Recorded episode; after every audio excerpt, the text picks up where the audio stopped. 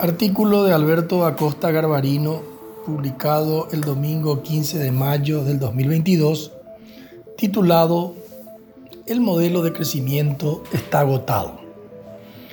La semana pasada Dende presentó su visión sobre la situación del país y su perspectiva futura. Una de las conclusiones de la misma ha sido que el modelo que nos permitió crecer en los últimos 20 años se encuentra agotado.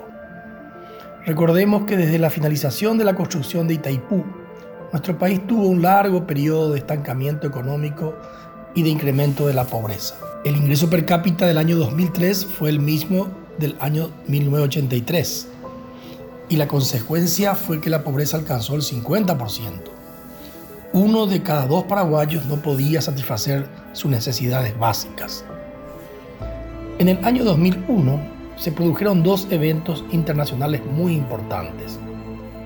Uno fue la fuerte reducción de las tasas de interés en dólares debido a que Estados Unidos estaba en recesión. Y el otro fue la entrada de China a la Organización Mundial del Comercio lo cual aceleró el proceso de globalización. El resultado de tener un dólar barato y de la entrada de China a la economía global fue que el precio de todas las materias primas tuviera un crecimiento extraordinario. En los siguientes años el petróleo que estaba en 24 dólares se incrementó a 147 dólares el barril, mientras que la soja que estaba en 180 dólares se incrementó a 610 dólares la tonelada. Todos los países de América del Sur crecieron vertiginosamente.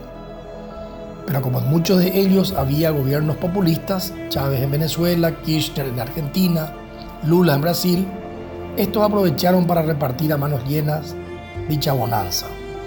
En esa época, el analista Mariano Grondona decía, en Argentina hacemos todo mal pero igual nos va bien.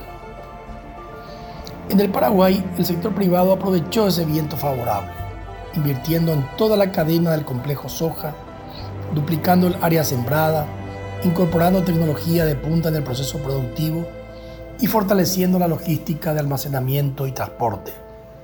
Algo similar ocurrió en la cadena de la carne. En este periodo de gran crecimiento, nuestro Estado no molestó ni interfirió, como sí hizo la Argentina, donde aplicaron impuestos a las exportaciones de soja y prohibieron las exportaciones de carne. Nuestro Estado siguió con su modelo de cobrar bajos impuestos, de despilfarrar dicha recaudación en el clientelismo político y de brindar servicios públicos de pésima calidad. El problema apareció a partir del 2014, cuando los precios comenzaron a bajar y la economía de casi todos los países de la región empezaron a desplomarse. Los más irresponsables como Venezuela, Argentina e incluso Brasil hasta hoy tienen graves crisis económicas y políticas. El Estado paraguayo que no había molestado al sector productivo durante el boom y que tenía un bajo nivel de endeudamiento, a partir del año 2012 comenzó a recurrir al endeudamiento externo para invertir en infraestructura, buscando de esa manera compensar el menor dinamismo del sector privado. Ese proceso de endeudamiento acelerado nos llevó de una deuda de 2.469 a 11.472 millones de dólares, pasando del 12% al 37% del PIB.